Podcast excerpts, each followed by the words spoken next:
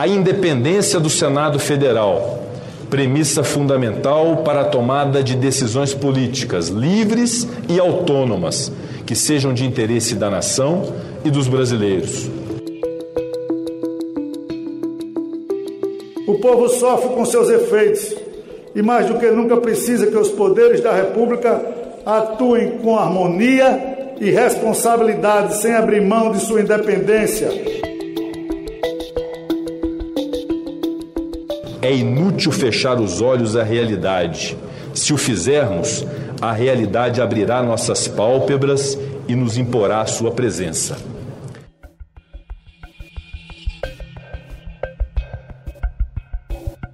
Não há um trono no plenário, não há. Portanto, um soberano. O presidente não tem uma mesa individual. O presidente trabalha ao lado dos demais membros da mesa.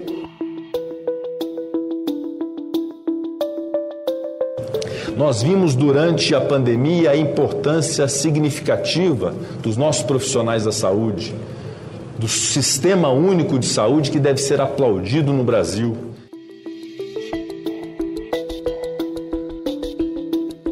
Que a presidência deve ter neutralidade, deve ser equidistante.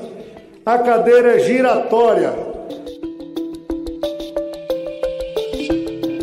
que trabalharei sempre para que as diversas proposições sejam amplamente tratadas, discutidas, aprimoradas quando o caso e que, ao final, seja assegurada a vontade da maioria. E temos que examinar como fortalecer nossa rede de proteção social. Temos de vacinar, vacinar, vacinar o nosso povo.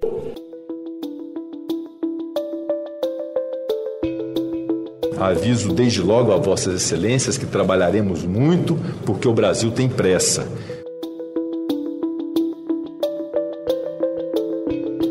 Deputados e senadores escolheram nesta segunda-feira os presidentes das duas casas legislativas, que ficaram no cargo por dois anos o senador Rodrigo Pacheco, do Democratas de Minas Gerais, e o deputado federal Arthur Lira, do Progressistas de Alagoas, foram os mais votados por seus pares e já assumem os seus postos. Jair Bolsonaro chegou a liberar mais de 3 bilhões de reais em emendas para contar com votos para seus candidatos.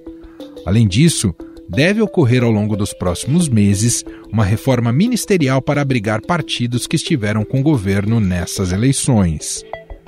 Mas você pode estar se perguntando: por que essa eleição foi tão importante para o governo federal?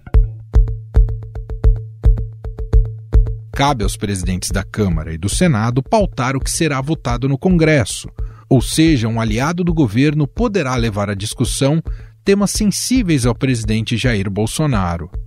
É também função dos líderes das duas casas dar seguimento ou não à abertura de CPIs e pedidos de impeachment. Por fim, os presidentes da Câmara e do Senado estão na linha sucessória da presidência da República. E quem são os eleitos nas duas casas legislativas? Rodrigo Pacheco, eleito com 57 votos para presidir o Senado Federal, é advogado, especializado em direito econômico penal internacional. Pacheco tem 44 anos e é natural de Porto Velho, Rondônia, mas fez carreira política pelo estado de Minas Gerais. Ele está em seu primeiro mandato na casa. Pacheco tem opiniões fortes sobre a situação econômica do país. O Estado terá que agir de alguma forma para poder remediar a situação desses mais necessitados, desses mais vulneráveis. Isso poderá se dar através de algum programa assemelhado de assistência social ou com o incremento do Bolsa Família, mas isso tudo será discutido pelos senadores já de imediato, no início de fevereiro, em conjunto com o Ministério da Economia, para saber quais a, a, a, matemática possível para poder compatibilizar. Em sua campanha para a presidência do Senado, Pacheco contou com o apoio do seu antecessor, Davi Alcolumbre. Também foi apoiado pelo presidente Jair Bolsonaro e por siglas de oposição como PT, Rede e PDT. Em seu primeiro discurso como presidente eleito, Pacheco mencionou reformas e disse que o Brasil tem pressa. Aviso desde logo a Vossas Excelências que trabalharemos muito porque o Brasil tem pressa.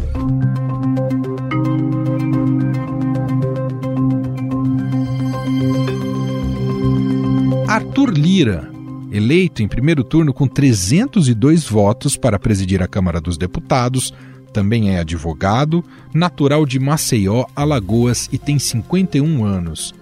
É líder do Partido Progressista na Casa e considerado um dos principais líderes do chamado Centrão. É considerado muito próximo do ex-deputado Eduardo Cunha, preso na Operação Lava Jato. Lira defende mais harmonia com o executivo e retomada de questões econômicas. Nós temos que cuidar da, da questão de social, como o auxílio emergencial, que precisa ser tratado com retidão, mantendo o teto de gastos, discutindo quais são as propostas orçamentárias e, se precisar, cortando na carne. Lira também tem alguns problemas com a justiça. Uma delas referente a uma possível propina que recebeu durante sua segunda campanha para deputado federal em 2012.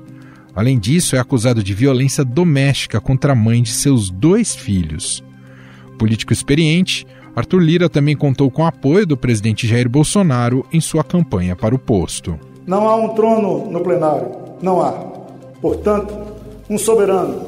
O presidente não tem uma mesa individual. O presidente trabalha ao lado dos demais membros da mesa. Para debater o futuro do parlamento sob os novos comandos de Lira e Pacheco, nós convidamos aqui para uma conversa o editor do BR Político, Marcelo de Moraes, e o cientista político e coordenador do blog Podcast Legislativo, Humberto Dantas. Fazer a mesma pergunta para os dois. Pode come começar você, Marcelo, mas os dois podem responder a mesma provocação. Quem sai mais vitorioso após as eleições de Lira e Pacheco? Bolsonaro ou o Centrão, hein, Marcelo?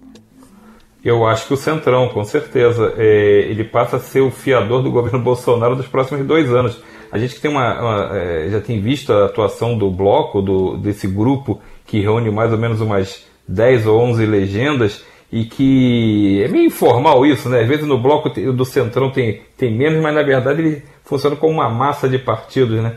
E eles têm um poder muito grande. A partir de agora, é, ele vai, o presidente vai precisar depender muito desse apoio, muito de, de, dessa chancela que esse grupo tem para aprovar os projetos sem interesse, para aprovar sua agenda, seja ela econômica, seja ela de projetos ideológicos, naquela coisa mais é, mexer com cultura, mexer com é, pontos sobre violência, segurança. Então é, é uma agenda própria dele e principalmente a questão do impeachment, que fica ali. Hoje não tem o, o apoio popular já formado, você não tem ainda essa pressão tão irreversível, mas o caldo de cultura está aumentando. Então Bolsonaro certamente vai depender muito da boa vontade do Centrão a partir de agora. E ele botou preço. A partir do momento que ele elegeu, eh, ele elegeu o, o Arthur Lira a, a, a troco de liberação de emendas e de muitos cargos, a partir de agora toda a negociação vai ser nessa base. Ele deu a sinalização de quais são os termos desse acordo. Eu pago para vocês serem meus aliados. E o Centrão, se tem uma coisa que ele sabe fazer muito bem, Emanuel, é cobrar. E ele cobra sempre e vai cobrar cada vez mais. Você já vem antes mesmo de Eduardo Cunha, Eduardo Cunha acho que deu só o formato final ao que é o Centrão, porque já com Henrique Eduardo Alves era assim, em outros governos era assim, e o Centrão tem uma força de, que mostrou hoje, tanto na eleição da Câmara quanto na eleição do Senado. No Senado um pouquinho menos, que foi uma vitória mais consensual. Mas na Câmara, 302 votos é uma votação muito expressiva e Arthur Lira teve 302 votos contra o candidato da situação, né? porque Rodrigo Maia era o presidente, tentou emplacar Baleia Rossi, que não passou de 145 votos. Então acho que é, uma, é um resultado muito expressivo e que deixa o presidente certamente muito pendurado na mão do Centrão agora. Quer dizer, Dantas, que o prazo de validade da vitória de Bolsonaro é um prazo reduzido, Dantas? Pode ser um prazo reduzido, sim. Né? É, na verdade, quem, quem abre a carteira, Emanuel, para pagar alguma coisa, né, dorme com o, o, a nota promissória embaixo do travesseiro. Né? ele vai ter que dar um jeito de fazer com que aquilo que ele comprou seja entregue de alguma maneira. Ele pagou um preço altíssimo, caríssimo, para essa eleição acontecer, como bem disse o Marcelo, minimamente do jeito que ele gostaria, porque definitivamente não é do jeito que ele sonhou, né, nem do jeito que ele quer que seja. Né, ele não comprou a agenda, ele não comprou o Congresso, ele não comprou a pauta. Né, ele comprou um pouco de uma tentativa de tranquilidade, de não ter contra si um processo de impeachment hoje, amanhã e depois, mas ninguém garante que na segunda-feira alguma coisa não vá acontecer, que a cabeça do Centrão não vire do avesso. E ele vai ter que pagar, vai ter que pagar caro por essa eleição, pagar muito caro, e, e são notas assinadas para o futuro, né? são títulos aí que ele teve que emitir e que ele vai ter que pagar em algum instante. Se o governo continuar, Emanuel, Marcelo, rigorosamente igual ao que estava até dezembro, em termos de cargos, pessoas, ministérios, gente alocada, aí eu até vou achar que o Bolsonaro ganhou alguma coisa. Mas, como eu tenho certeza que agora o Bolsonaro vai ter que abrir espaço para essa massa chamada Centrão emplacar ministro, alocar partidos de maneira mais evidente, liberar recursos de forma mais ostensiva, o Brasil vai descobrir o quanto se pagou por esse pleito, né? e obviamente nesse caso o Bolsonaro não pode ser considerado um vencedor ou né, o que vai acabar sendo considerado vencedor é o recurso que cada brasileiro empenha na forma de pagamento de impostos convertidos em cargos e algum tipo de é, benefício para os parlamentares que lá estão.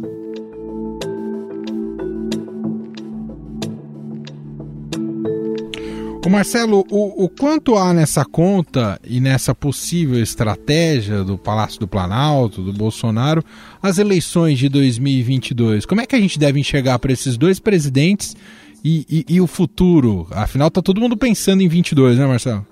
É verdade, Bolsonaro só pensa nisso. Acho que desde o primeiro minuto que ele subiu aquela rampa ali do Planalto, ele já pensou em se manter ali até 2026.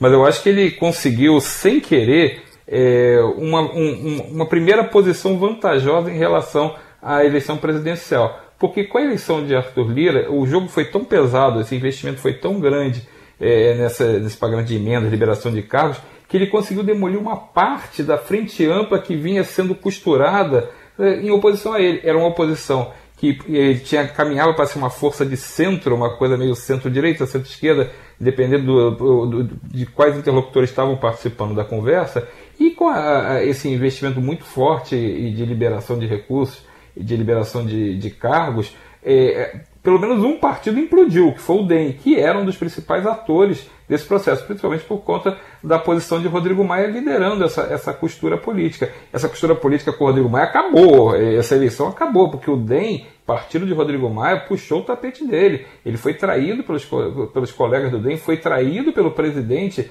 é, do partido dele, o ACM Neto, e aí não cabe a mim nem julgar se o, o DEM está certo ou fazendo errado. Isso é uma questão interna do DEM. Se o DEM quer ser bolsonarista, ele quer assumir as consequências e vai em frente. É, é uma posição que ele já teve na eleição de 2018. O próprio Rodrigo Maia estava nesse lado também embora informalmente ele, ele, ele, formalmente ele tivesse uma aliança com o PSDB no primeiro turno, mas quase todos os integrantes do partido já apoiaram o Bolsonaro em 2018. Então, se o DEM tem essa posição, ele acaba saindo do, do, dessa frente ampla e era Rodrigo Maia que estava participando muito forte dessa costura. Então, nesse sentido, Bolsonaro, sem querer, acabou montando é, um, um, ponto ali na sua campanha presidencial. Só que eu acho que é muito cedo. A gente costuma falar aqui em Brasília, Manuel e Dantes, que é, em eleição faltam dois anos, um pouquinho menos de dois anos para a eleição presidencial. E isso é equivalente a 100 anos em política. Muda tanto o jogo. Rodrigo Maia, até mês passado, talvez fosse uma das pessoas mais poderosas da República. Hoje está, é, como ele mesmo disse, desceu para a planície.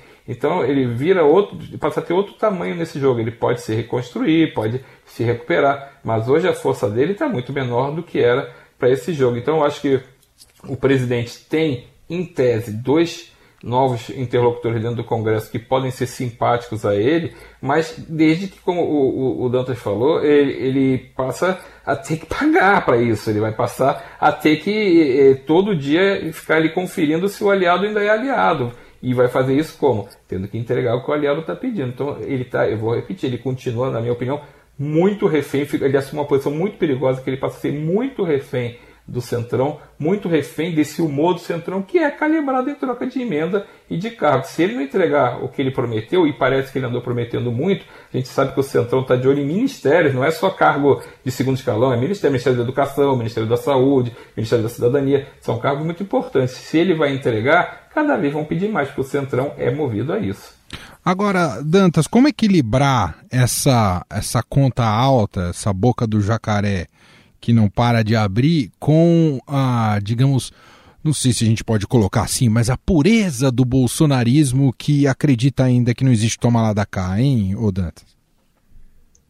Olha, haja, haja discurso verborrágico contra a imprensa, haja lata de leite condensado alocada em locais pouco razoáveis de serem publicados neste horário e neste espaço, para o Bolsonaro conseguir segurar a onda desse discurso dele. Quer dizer, ele vai ter que continuar dizendo que a imprensa não serve para nada, que a mídia não presta para coisa nenhuma e que só as redes sociais salvam. É verdade, só as redes sociais salvam o espaço que ele tem para vomitar as bobagens que ele vomita na cabeça da sociedade dioturnamente. Quer dizer, ele vai continuar tendo que ser muito enfático na sua tentativa de desmontar qualquer objetivo de ser analítico nesse país e vai partir para essa lógica emocional é, que o tem contaminado nos últimos anos, nos últimos dois anos pelo menos, para além daqueles em que, obviamente, ele passou em campanha ignorando o fato de que era deputado federal, representante de um estado importante da República.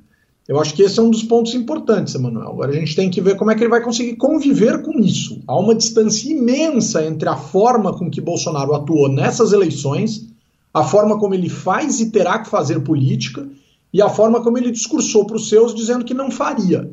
Né? Isso não vai acontecer. Com um detalhe que o Marcelo observou muito bem: o Centrão deseja ministérios, o Centrão deseja espaços e Bolsonaro alocou peças muito frágeis em alguns ministérios muito desejados. O ministro da Saúde é extremamente fragilizado e o ministério tem um orçamento gigante. O Ministério da Educação tem um ministro muito fragilizado, apesar de ser uma pessoa discreta, que tem aparecido, procurado aparecer pouco, mas é uma figura discreta, apagada, que não aparece tanto num ministério extremamente cobiçado. Não à toa, né, a imprensa já tratou de dizer que a CM Neto teria negociado o Ministério da Educação, que já pertenceu ao DEM no governo Temer, com Mendonça Filho de Pernambuco, né, e que outros partidos já estariam de olho na pasta da saúde a saúde que está em evidência, é algo que as pessoas não querem muito por conta das más notícias que tem trazido ao país, mas Mandetta ganhou algum tipo de notoriedade no Brasil nos últimos meses, justamente porque passou por aquele ministério defendendo a ciência contra um presidente negacionista. Então, acho que o objetivo é esse: é a gente olhar com muita atenção pastas absolutamente estratégicas em termos políticos e econômicos para o Brasil, sem contar, obviamente, na sua relevância social, e observar o que Bolsonaro vai conseguir fazer para manter essas pastas sob um suposto controle seu, porque não dá para dizer que o ministro da Educação não é dele, uma indicação dele, né, em, em, em sintonia aí com setores mais conservadores da sociedade em termos religiosos, e não dá para dizer que o Ministério da Saúde não é dele na colocação de um militar que começou interino e que se mostra uma figura absolutamente frágil, mas que vai ganhando a simpatia do presidente em algumas trapalhadas bastante conhecidas da sociedade.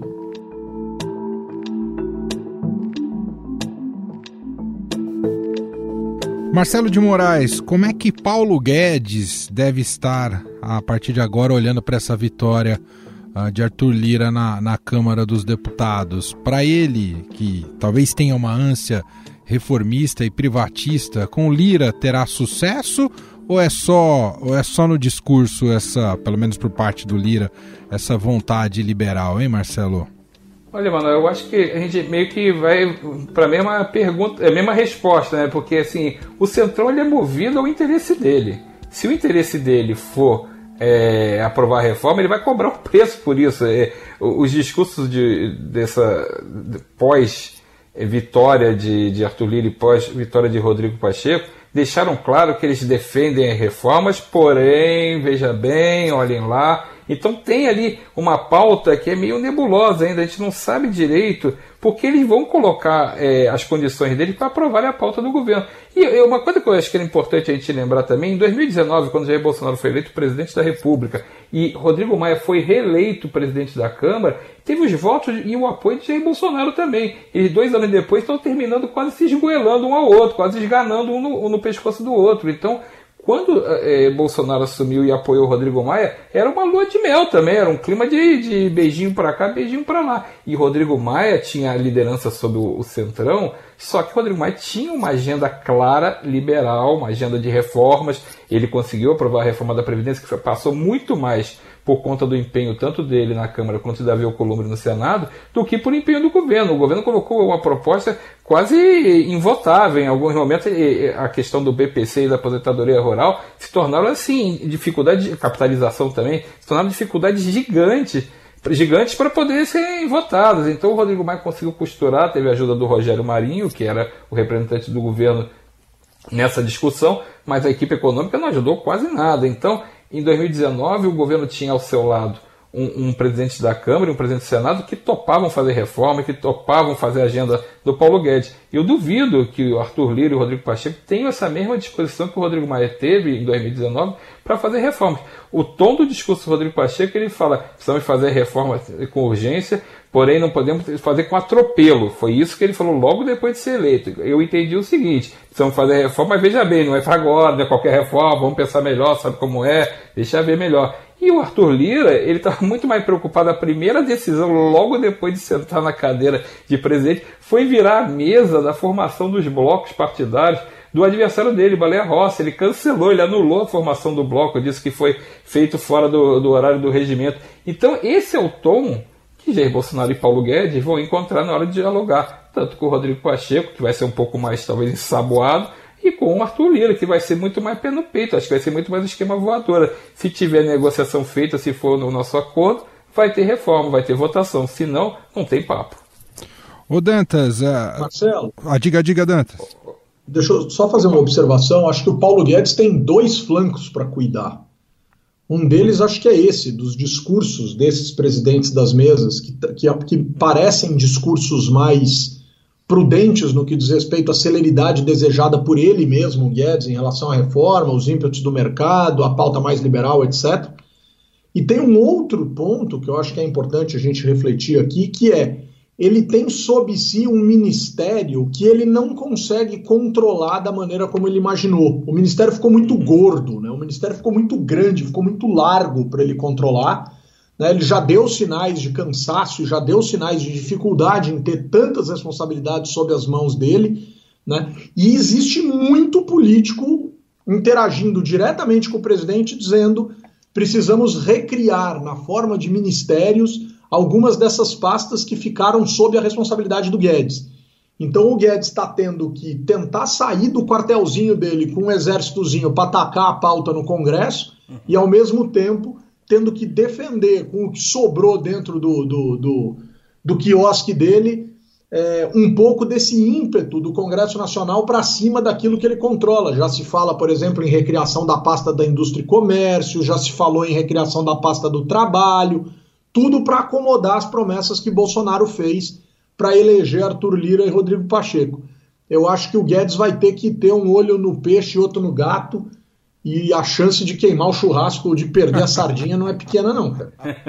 É verdade, Emanuel, só, só para complementar. Claro. É, eu acho que é perfeito esse comentário, porque é, vai ter que ter um, um, o Paulo Guedes está sob alvo de, de pressão, ele não conseguiu entregar o resultado econômico do primeiro ano do governo, que não tinha pandemia, então foi um ano que não, não enganou, embora tenha aprovado a reforma da Previdência, foi um ano que o resultado do PIB foi baixo, aquém do que se imaginava, e o segundo ano jogado completamente fora, porque a pandemia é um ponto muito fora da curva, mas mesmo assim é, o, o, Brasil não embicou 2021 assim, como ele gosta de dizer, com aquela economia, aquele crescimento em V. Não tem crescimento em V nenhum ainda. Você tá, tem um crescimento ali ameaçando, vamos ver se vai dar, e com uma segunda onda de pandemia ameaçando colocar tudo por água abaixo. Então acho que vai ter uma dificuldade muito grande nesse relacionamento das propostas que o Paulo Guedes imagina. Ele vai vir com aquelas frases de efeito dele, vamos é, vender todas as privatizar todas as empresas, vamos ganhar um trilhão, 50 trilhões, 500 coquilhões faz aqueles discursos muito bonitos e no final das contas, na hora que precisa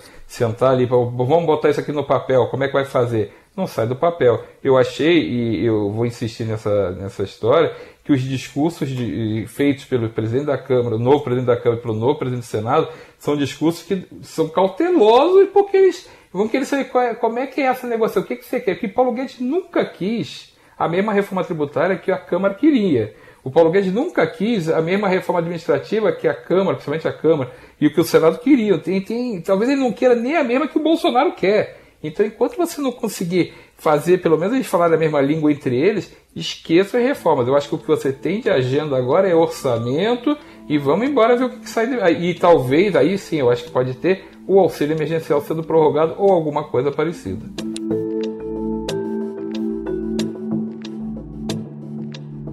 Ô Dantas, é claro que no Brasil a gente se acostumou aí na política brasileira a muitos absurdos, mas é, acho que a gente não pode perder oportunidade de refletir sobre um tema e queria te ouvir, ponto de vista ético, moral, de representatividade, de simbolismo. Um pre... O que é ter um presidente da Câmara, e aqui eu não digo por apoio ao lado A ou lado B, mas o que é ter um presidente da Câmara como Arthur Lira e sua ficha corrida? O que significa isso, hein, Dantas? Olha, é mais um capítulo difícil de o Brasil explicar quando você vai ter reunião com empresário estrangeiro, por exemplo. Ou quando você vai viajar e tem que explicar assim para o filho do amigo que mora fora como funcionam as coisas aqui, sabe? Ou dar entrevista para canal de TV japonês. É um negócio meio difícil, mano. Não é fácil, não. Né? A gente está falando de um sujeito que é acusado de agredir fisicamente a esposa né? Em, termos familiares, já é bem difícil a vida do sujeito, que teve esse crime perdoado por prescrição, muito mais do que por qualquer outra coisa. A gente tem o sujeito acusado de fazer parte da cúpula da distribuição do mensalão na Assembleia Legislativa do Estado de Alagoas a gente tem um sujeito que tem uma habilidade extraordinária em termos de articulação dentro do seu partido, era um líder querido dentro, é um líder querido dentro do Progressistas na Câmara dos Deputados, mas carrega consigo todo tipo de acusação né, das piores formas em termos de corrupção ou mesmo de distorção de princípios legais e morais da sociedade. Então não é um cara fácil de você explicar nem de desenhar para quem tenta entender a política brasileira. Mas, olha, Emanuel, sinceramente falando, cara, né, quem estava sentado naquela cadeira era o Botafogo, né, da lista do Odebrecht. Quem estava antes dele era o cara que está usando tornozeleira eletrônica, escrevendo o segundo livrinho para explicar por que, que ele é menos corrupto que os demais no, no, no reino dos animais, que é o Eduardo Cunha. Né? Quem estava antes do Eduardo Cunha era um cara chamado Henrique Eduardo Alves, que afanou o estado do Rio Grande do Norte para construir um aeroporto para sua família né, ou num terreno da sua família e hoje usa uma tornozeleira eletrônica né, e não consegue se dar bem em termos eleitorais. Anteriormente teve um Severino Cavalcante e assim sucessivamente. Quer dizer, eu acho que o Arthur Lira mostra, Emanuel, que para ocupar, para sentar nessa cadeira você precisa ter, e talvez por isso que ele não tenha sentado logo de cara, né? Ele ficou rodando a cadeira, parecia aquele negócio de festa de sentar na cadeira, sabe quando tem dança da cadeira que todo mundo fica botando a bunda sem, sem, sem acomodar as costas? Mas eu acho que ele ficou meio sem graça de sentar na cadeira, porque ele sabe que para sentar ali, o sujeito tem que ter muita história para fazer aquela mola baixar, sabe? O amortecedorzinho da cadeira baixar, tem que ter muita história e ele estava fazendo talvez a conta de quanta história ele tem para contar para os netos e para os filhos dele no que diz respeito ao envolvimento dele com o que existe de pior né, e da conivência dele com todos aqueles que ocuparam esse mesmo espaço. É triste, é triste a história da cadeira de presidente da Câmara dos Deputados do Brasil, na imensa maioria dos casos daqueles que a ocuparam. É muito ruim dizer isso, mas é verdade. E só então, para a gente concluir, fala, fala Marcelo.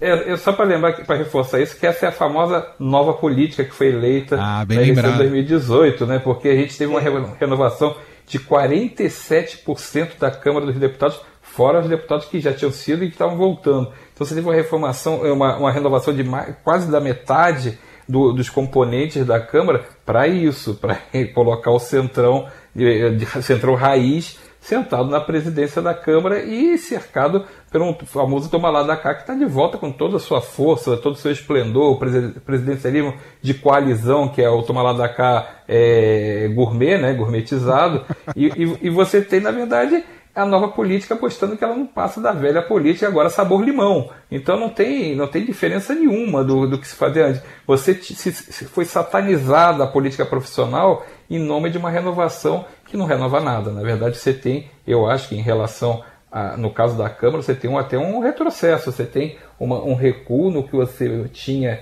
de política, pelo menos uma agenda, você pode até não concordar com a agenda liberal, é um, é um ponto de vista que, que, tem gente que é a favor, tem gente que é contra, mas era uma agenda clara e mais ou menos organizada. Se discutiu o marco do saneamento, reforma da Previdência, é, liberdade econômica, você tinha várias, é, independência do Banco Central, autonomia do Banco Central, você tinha uma pauta ali que tinha é, estofo, né, tinha substância. É, a primeira pauta que o, presidente, o novo presidente da Câmara, Tulira, colocou foi desfazer o bloco do adversário. Então é, vai ser por aí, vai ser cotovelo na cara e dedo no olho. Muito bem.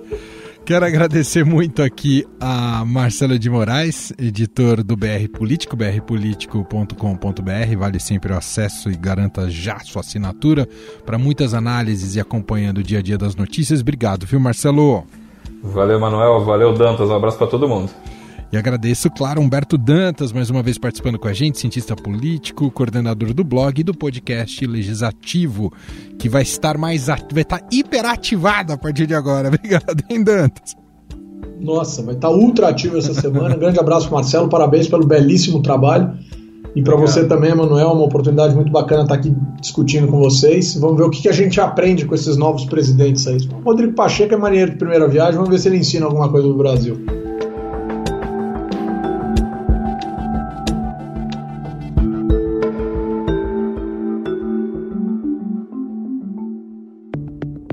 E este foi o Estadão Notícias de hoje, terça-feira, 2 de fevereiro de 2021. Contou com a apresentação minha, Emanuel Bonfim, na produção Bárbara Rubira, Gustavo Lopes e Evandro Almeida Júnior. E a montagem é de Carlos Amaral. Diretor de jornalismo do Grupo Estado, João Fábio Caminoto. E o nosso e-mail, podcast.estadão.com. Um abraço para você e até mais. Estadão Notícias.